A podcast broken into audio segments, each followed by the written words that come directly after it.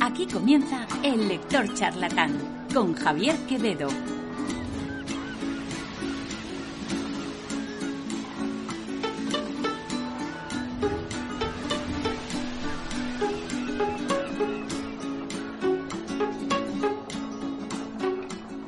Buenas tardes y bienvenidos de nuevo a otro programa de El Lector Charlatán.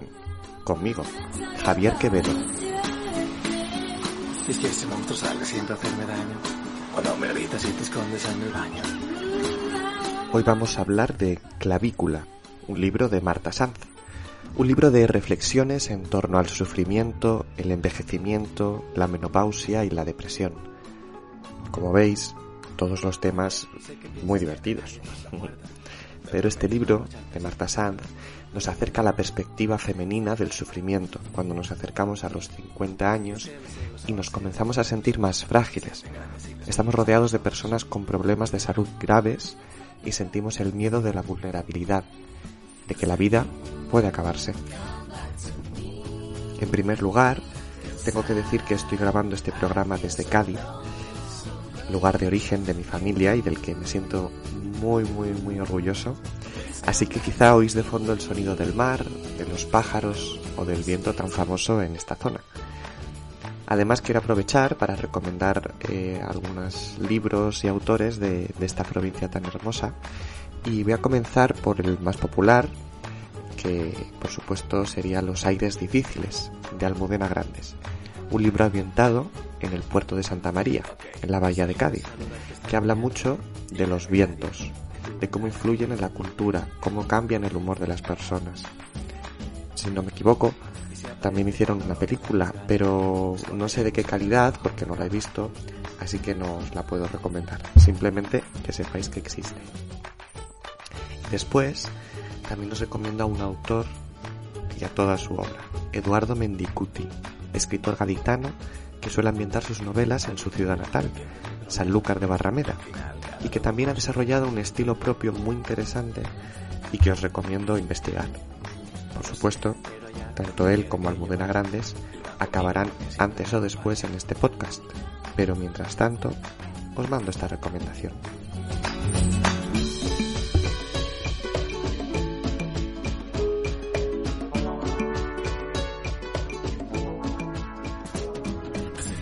Pero volvamos al libro de hoy. Hoy nos toca hablar de Marta Sanz y de su libro Clavícula. Marta Sanz es ya una de las escritoras españolas más conocidas. Seguro que habéis oído hablar de ella. Sus libros más famosos son Susana y los viejos, de un estilo muy diferente a Clavícula, y Black, Black, Black, una novela negra con la que creó el personaje de Zanco, un detective gay y que se ha convertido en uno de sus personajes más admirados. Clavícula es un libro personal, de una vivencia propia, un dolor en el costado, una, y cito textualmente, garrapata que me muerde el corazón y que hace que se vuelva loca intentando encontrar de dónde viene ese dolor, qué enfermedad tiene, si tiene alguna, y replantearse su propia salud mental. De hecho, eh, digo loca y lo digo eh, porque es un tema muy recurrente en el libro. Esta idea, ¿no? De, de, una mujer a la que le duele algo y, y, el médico, como no encuentra el dolor, pues la califica simplemente de loca, ¿no? Y vemos cómo Marta Sanz le da una vuelta a, este, a esta expresión. Y mmm, también, para ponernos en contexto de por dónde van los tiros en este libro, el título tiene además como un subtítulo o un título alternativo más largo que es Mi clavícula y otros inmensos desajustes. El libro empieza del modo siguiente. Voy a contar lo que me ha pasado y lo que no me ha pasado. La posibilidad de que no me haya pasado nada es la que más me estremece. ¿Cuándo empieza el dolor? El primer síntoma. Quizá yo podría fijar el mío mientras sobrevuelo el océano Atlántico rumbo a San Juan de Puerto Rico. Aunque ese sería más bien el exótico o cosmopolita comienzo de una novela que tendría que firmar alguien que no soy yo. un escritor peruano residente en Estados Unidos o una autora de bestsellers entre históricos y sentimentales. Pero realmente sucede así. Mientras sobrevuelo el mar constantemente diurno, noto la presencia de una costilla bajo el pecho izquierdo, y en la costilla detecto una pequeña cabeza de alfiler que súbitamente se transforma en una huella de malignidad, una fractura en la osamenta o el reflejo de una vorágine interior.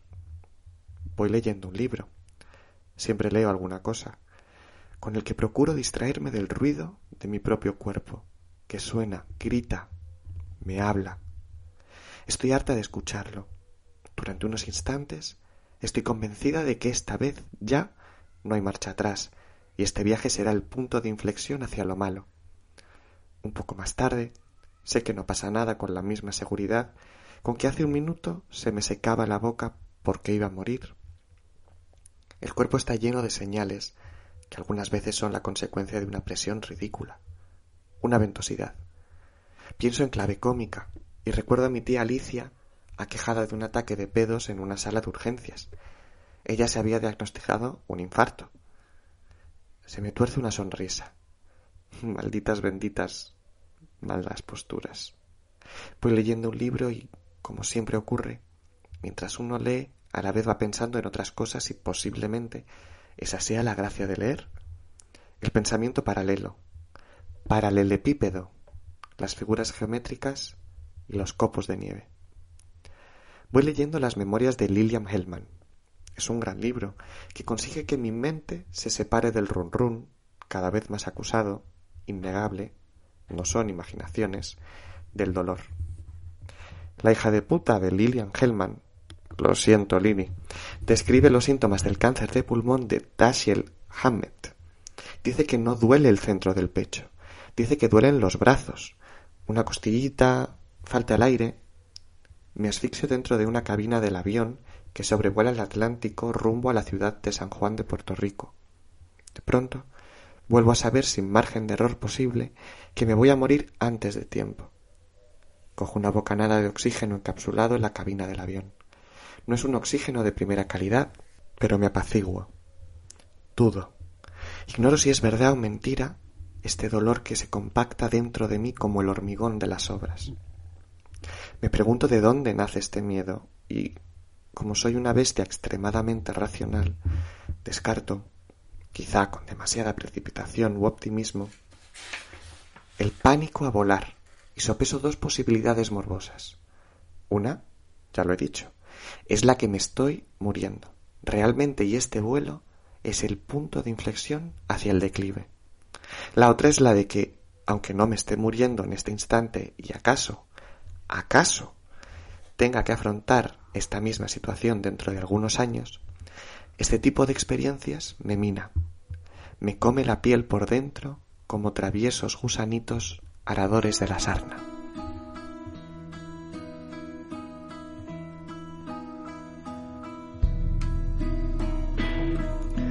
Como vemos, eh, ya desde el inicio, eh, ella misma, Marta Sanz, nos plantea la posibilidad de que no le esté pasando nada. Y eso es lo que más me estremece, dice, porque produce más angustia sentir algo cuando en realidad no es nada, que sentirlo cuando, al menos, y como mal consuelo, tenemos un motivo. Como este libro es un compendio de reflexiones de la autora, eh, lo que voy a hacer en este programa es ir leyendo algunas de estas reflexiones, alternadas con música, por supuesto, para que tengáis tiempo entre una y otra para profundizar en lo que nos quiere contar Marta Sanz.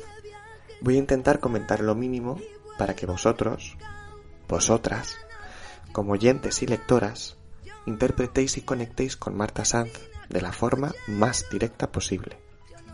Comenzamos. Yo no quiero 14 de febrero, mi cumpleaños feliz. Yo no quiero cargar con tu maleta. Sarina Gara es el título de una novela de duelo del escritor francés Philippe Foguet.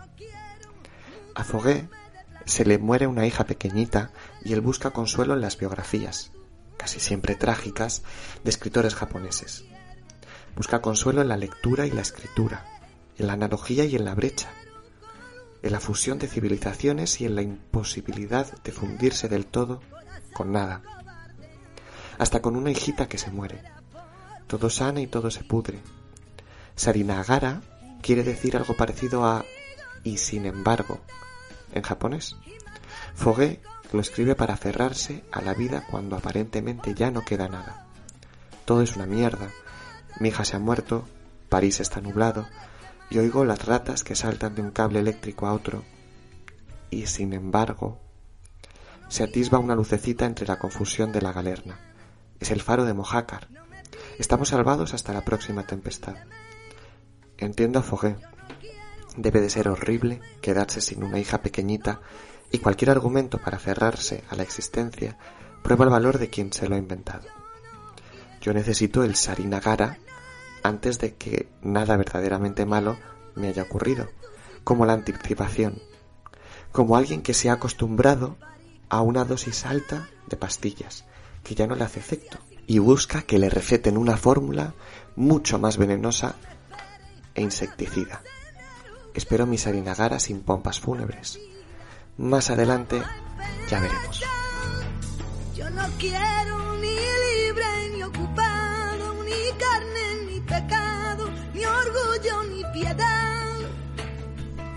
quiero saber por qué. Somos tantas las locas, tantas. Natalia se queda embarazada y pare a un hijo precioso. Le ponen una lavativa, le aprietan el vientre, le hacen una episiotomía, le dan puntos, lo normal. Después empiezan a llegar dolores que van de la ingle hacia el muslo y más adelante la parálisis parcial de la pierna. Natalia pasa por un calvario y por un rosario de médicos no le encuentran nada. Depresión posparto, ansiedad. No aguantáis nada. Natalia se encuentra cada vez peor. Le recetan ansiolíticos, pero ella no se los toma porque sabe que no está nerviosa. Reivindica que está enferma. Durante un año, dos años, tres años, Natalia es una mujer bien humorada que imparte sus clases en la universidad con la pierna a rastras. Vuelve al médico y se produce un milagro. Por fin le dicen, está usted enferma. Natalia está en un estado precanceroso por infección. Cosieron mal el corte de su episiotomía y se dejaron dentro una hilacha de venda. Los ansiolíticos podrían haber encubierto los síntomas, podrías haber muerto. Natalia mira las pastillas con la misma renuencia que la primera vez. Se siente orgullosa de sí misma porque muchas veces estuvo a punto de rasgar el blister y sacar una pastillita. Apaciguar el animal del dolor, calmarse, no ir contra el mundo, fluir a favor de la corriente. Natalia pasa por el quirófano. Tiene secuelas, pero ahora es feliz porque sabe que ni estaba loca, ni era floja, ni estaba equivocada. Se ha quedado de nuevo embarazada y ha dado luz a una niña. Hay que ser valiente y despertar y vivir como vive la gente. Hay que ser valiente, amigo. Yo tengo que volar. La enfermera especializada en las pruebas de esfuerzo tiene acento canario, es alta y fornida, lleva mechas y los ojos pintados con rabos marrones, las uñas cortas. Usa zuecos y bata blanca y, sin embargo, va un poco despechugada. Le pende un colgante, feo y vasto, del cuello. No se le marcan demasiado las clavículas. Siempre la recordaré. Bebe a gollete agua mineral de una botella de litro y medio. Huele a tabaco. Fuma. Fuma como un carretero y yo me doy cuenta de que comienza a pertenecer a ese selecto grupo de personas maduras que hablan sin parar de sus vicios, sus virtudes, sus enfermedades y de que, tal vez, las cosas que nos mueven a hablar son las únicas cosas sobre las que merece la pena escribir. Es posible que no haya motivo para marcar una línea divisoria y separar con un bisturí los temas literarios de los temas rutinarios, los manojos de cebolletas o las copias de las llaves de la extraña y mórbida descomposición del señor Valdemar. La enfermera, a quien nunca olvidaré, huele a tabaco rubio y yo empiezo a ser de esas personas que han recuperado el olfato y por medio de ese sentido separan el mundo entre culpables y no culpables. La enfermera que me hace la prueba de esfuerzo sería culpable de morirse. Yo ya no. Antes de entrar en la sala de espera, todos nos miramos los zapatos. Las mujeres mayores llevan zapatillas deportivas con las que deben de estar incomodísimas, porque estoy segura de que no las usan nunca. A las señoras y a los señores deberían permitirles venir en zapatillas de andar por casa. Yo me he puesto unos mocasines con los cordones atados flojos. Son los zapatos que uso para recorrer Madrid. Los que no me hacen rozaduras ni me producen malformaciones en los huesos de los pies. De repente me asalta el temor de que no me dejen realizar la prueba calzada de calle. Pero cuando entro en la sala, la enfermera especializada en el test de esfuerzo me mira los zapatos y no pone ninguna pega. ¿No estás cómoda? Una mujer así no tolera mi indecisión ni mis vacilaciones. Pues eso. Después, siguiendo estrictamente el protocolo, me pregunta si he comido algo antes de venir a hacer la prueba, y yo le digo que no, y que en realidad no entiendo muy bien lo del ayuno para ponerse a correr en una cinta. Le digo que lo comprendería en una endoscopia o en un análisis de sangre, pero que para ponerse a correr en una cinta a mí me parece más bien contraproducente que te obligan a estar en ayunas, que lo más probable es que me dé una pájara. Que desde luego yo llevo un plátano en el bolso para zampármelo en cuanto salga de allí. Sonrío. La enfermera me mira con un poquitín de desprecio. Es por los vómitos. Se expresa con verdadera maldad. Para que no te ahogues. La enfermera me desnuda de cintura para arriba como si yo fuese una párvula a la que va a meter en la bañera. Me corrige la postura dándome un golpe severo en los riñones. Me reajusta las cintas del sujetador. Me sorprendo. Me quedo rígida. Dudo que esta concesión a la elegancia o a la ortopedia forme parte del protocolo. Me callo y, por un instante, me olvido de mí. La situación me interesa porque ya tengo claro que contar y porque yo nunca me habría ajustado los tirantes del sujetador con la profesionalidad fisioterapéutica con que lo hace esta mujer. Los tirantes flojos de mi sujetador morado, los que siempre se me caen del hombro hacia el antebrazo, y tengo que subir metiendo la mano por el cuello del jersey en un gesto ridículo, como de comedia de perdedores gafotas que van al psicoanalista, de gentuza complejada, los tirantes flojos se transforman con una manipulación profesional de la enfermera en dos poleas que alzan mis pechos hasta un punto en el que no habían estado desde hacía mucho, mucho tiempo. Así. La enfermera habla con seguridad, con satisfacción incluso. Yo tomo aire y se despliegan y tiemblan las alitas de mis omóplatos. Me siento erguida. Después ella aparta su vista de mí. Dejo de ser su maniquí o su obra. Y me llena el pecho, los brazos, las sienes, las muñecas de electrodos, de cables. No puedo acordarme bien de las partes de mi cuerpo que se van electrificando. No logro recordar si lo que visualizo es mi propio cuerpo o la escena de una película de terror. La enfermera especializada comprueba que mi tensión es normal. Una de las pocas cosas de las que puedo jactarme, físicamente hablando, es de la armonía de mi tensión arterial. La máxima y la mínima perfectamente compensadas. Seis doce, o cinco y medio, once y medio, o seis y medio doce y medio. Ahí, por un arte de magia que no se repite a la hora de cuantificar mi perfil lipídico o mi maldito hematocrito, del que no tengo ganas de hablar ahora, porque sería monstruoso. La sangre gorda, sin oxígeno. Evocar mi hematocrito me decide a vengarme de esta enfermera y comportarme como esos perfectos hijos de puta que olisquean cuando yo fumaba. Tú fumas. Ella siente y yo ataco. ¿Y no te da miedo tenerte que hacer una prueba como esta? La enfermera se descoyunta de risa. Yo nunca, jamás, me haría esta prueba. Quiere meterme miedo. Lo consigue. Luego calla y con una cortesía absolutamente fingida me dice Por favor, es por aquí. Creo que después de por favor, esta fumadora esta hábil ajustadora de tirantes de sujetador, esta canaria sin dulzura y con algunos kilos de más aferrados alrededor de las nalgas, habría querido llamarme princesa, pero se ha callado para que yo no pueda afirmar que su cortesía es falsa. La enfermera me ayuda a subir a una cinta en movimiento y me coloca las manos sobre una barrera que hay justo enfrente de mí. Veo sus índices amarillos y vuelvo a impregnarme de un olor que nunca me ha gustado. Agárrate bien. Tengo miedo de caerme, pero no puedo defraudar a la enfermera especializada y me pongo a correr. Ella me deja correr unos segundos y me dice No hace falta que corras. Me aclara que basta con que ande a buen ritmo, porque voy a andar un buen rato. ¿Cuánto rato? Mi boca es una gasa vieja. La enfermera bebe largos tragos de agua, los degusta, tarda en responderme. No sé lo que tú veas.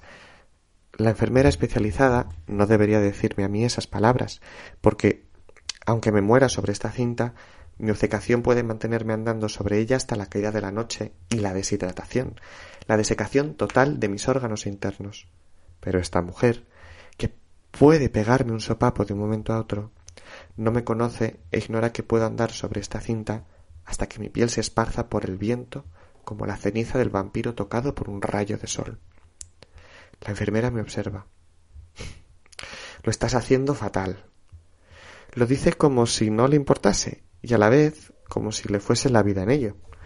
A ver, si la máquina registra una lectura correcta de una vez, percibo que delante de una vez la enfermera ha querido decir puta, pero se ha mordido la lengua.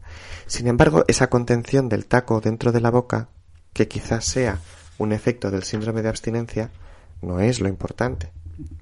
Lo importante es que mi corazón se desboca cuando, a través de sus aurículas, recibe alto y claro el mensaje de que no, no hay una lectura correcta. Todavía. La enfermera me reajusta la postura dándome otro golpe los riñones. Mete la tripa, ponte derecha, saca pecho, aprieta el culo, así, ahora. Soy marcial y soy mecánica. La enfermera bebe agua. La máquina emite sonidos indescifrables y yo sigo como si estuviese sola. Corro por la cuerda de una inacabable cordillera andina y miro el cristal de la ventana que se abre frente a mí. No pienso parar. Tengo las pantorrillas duras.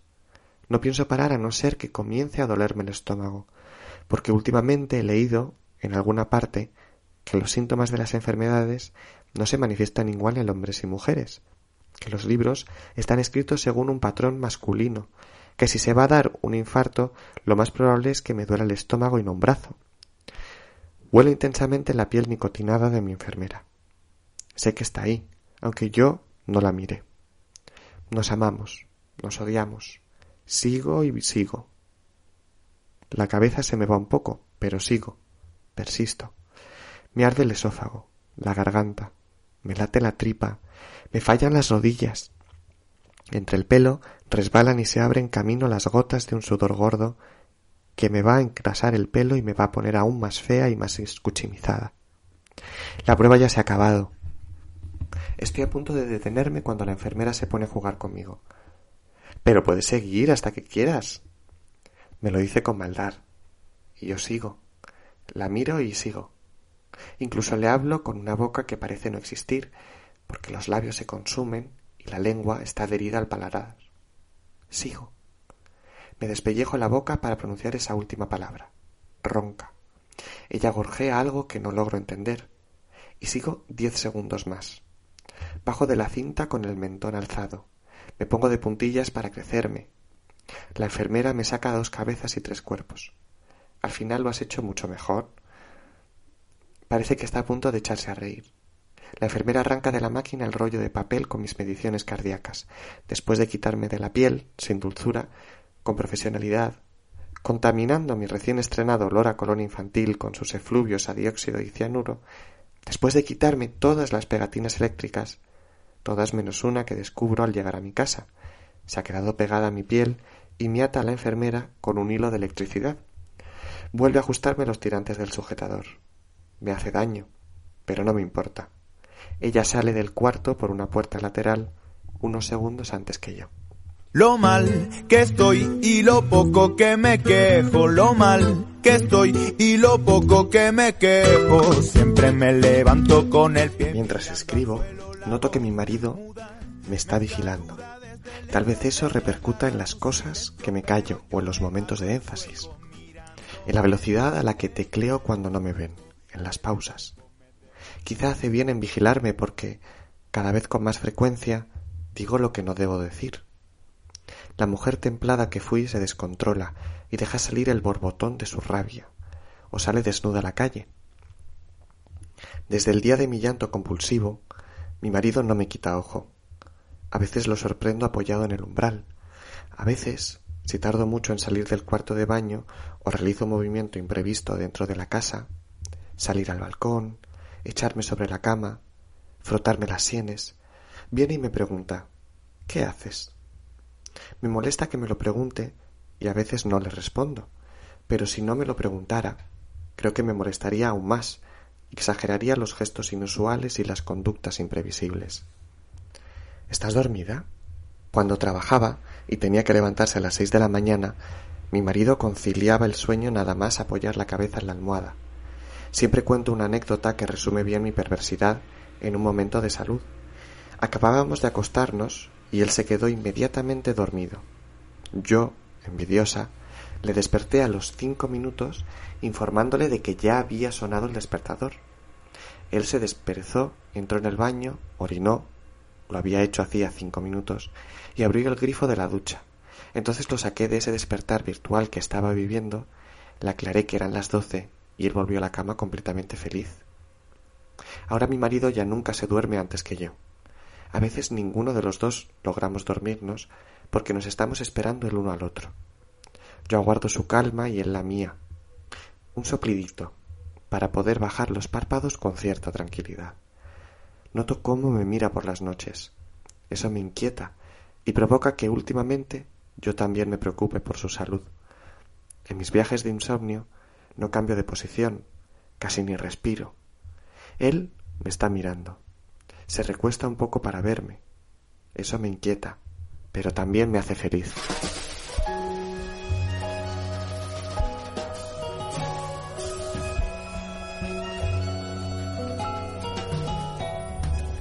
Mi madre recuerda la lista de los difuntos familiares. La tía Mariloli murió de infarto. La tía Marisol se murió sola en su casa de un ataque al corazón y casi se pudre por culpa del calor y los ácaros de la alfombra. El tío Bienve murió a los treinta y pocos, dejando viuda y tres hijos. Mariloli, Marisol, Bienve. La rama de la familia con la que guardo cierto parecido físico que se acentúa ahora que me voy haciendo mayor, viejecita, y compruebo que yo, como la tía Marisol, también me estoy quedando seca. En el brazo izquierdo noto dos venas que antes estaban cubiertas por la carne. Me repugnan, aunque poco a poco les voy encontrando encanto. Mariloli, Marisol, Bienve. Mi madre me recita la lista de los tíos abuelos por parte de mi abuela paterna, que, a su vez, también fue diagnosticada de insuficiencia coronaria. Mi madre escucha mi descripción de la garrapata y, empeñada en que pida cita con el cardiólogo, me recuerda mi listado de difuntos. Ella tiene su propio listado y algunas veces lo repasa como un álbum de fotos. El prematuro cáncer de garganta de su abuela Claudia, la muerte de su hermana, el tumor cerebral de mi abuela Rufina. Mi madre no puede dormir por las noches. Está nerviosa. Me recuerda mis antecedentes fúnebres. Lo hace con la mejor intención. Sueño con mi madre en una pose absolutamente absurda. Lleva un bikini estampado y está recostada sobre una bala de paja. A pleno sol. Se cubre la cabeza con un sombrero cordobés. Con la mano derecha sujeta una copa de coñac y con los dedos pulgar e índice de la mano izquierda sostiene un cigarrillo. No lo tiene suspendido, como una señorita entre los dedos índice y corazón. Sostiene el cigarrillo como un auténtico obrero metalúrgico. Lleva los ojos pintados y en mi sueño aparenta tener unos treinta años y es ligeramente menos guapa de lo que mi madre es en realidad. Lo cierto es que ella es de las pocas personas que, en estas circunstancias,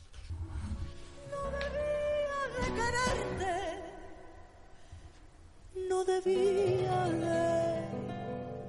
Hoy acabo de enterarme de que mi tío segundo, el de roturas, se suicidó colgándose de una viga en el desván de su casa. Eran los años 50 y le habían diagnosticado una enfermedad mortal. Su mujer, la tía Nazaria, le curaba a mi padre las anginas enrollándole una media sucia alrededor del cuello. Entonces eran diferentes los remedios y las farmacopeas. La fe en el vademecum. Mi padre me describe al tío segundo. Era un Sancho Panza perfecto. Después me aclara que, con esa metáfora, se refiere al amor a la vida de su tío. Mi madre se muestra más drástica. Era un borrachín. Acabo de enterarme de un hecho que, hasta hace muy poco, habría dado lugar a una historia, larga y compleja. Hoy, sin embargo, tan solo es un dato, un antecedente dentro de un historial médico que me induce a recordar a Ernest Hemingway y a su sobrina Marco. Me tranquilizo cuando mi padre me informa de que mi tío segundo era hermano de leche de mi bisabuela Catalina, hospiciana de Bilbao. Ergo, no existen ni la hermofilia, ni la consanguinidad, ni la sangre azul, y yo debo censurarme esa propensión obtusa a mezclar lo pedante y lo paleto que, en definitiva, constituye mi estilo. Nuestra sangre primero huele a musgo de la bodega rural, después a carbonilla y a productos comprados, con vigilancia y esmero, en un supermercado de marca blanca.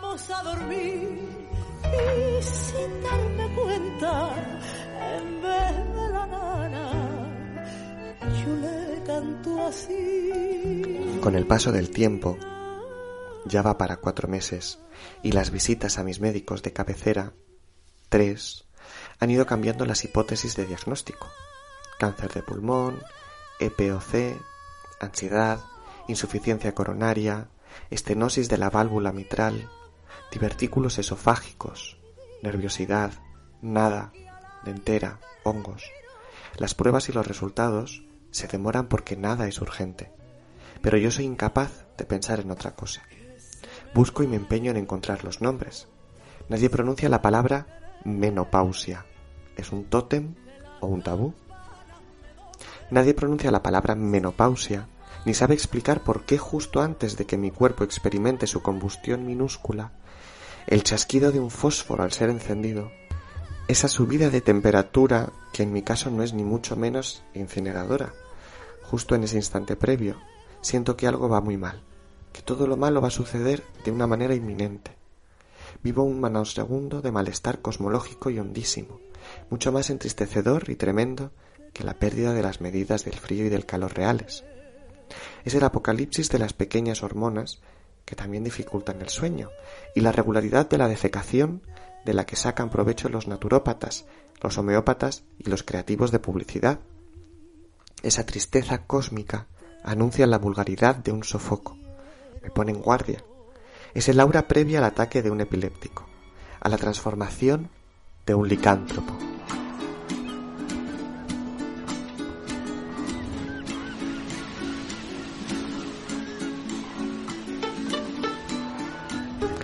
Y hasta aquí las lecturas de hoy. Recordad que he estado leyendo fragmentos de Clavícula, de Marta Sanz. Un libro que además de este título breve, tiene un título más largo que podría ser Mi clavícula y otros inmensos desajustes. Espero que lo hayáis disfrutado y nos vemos el domingo que viene con más literatura, aquí, en el lector charlatán.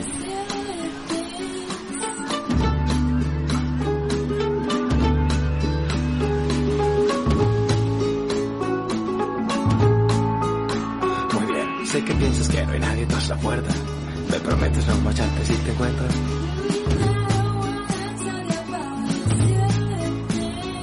Y es que los ciegos son seres poderosos que se hacen grandes si les miras a los ojos.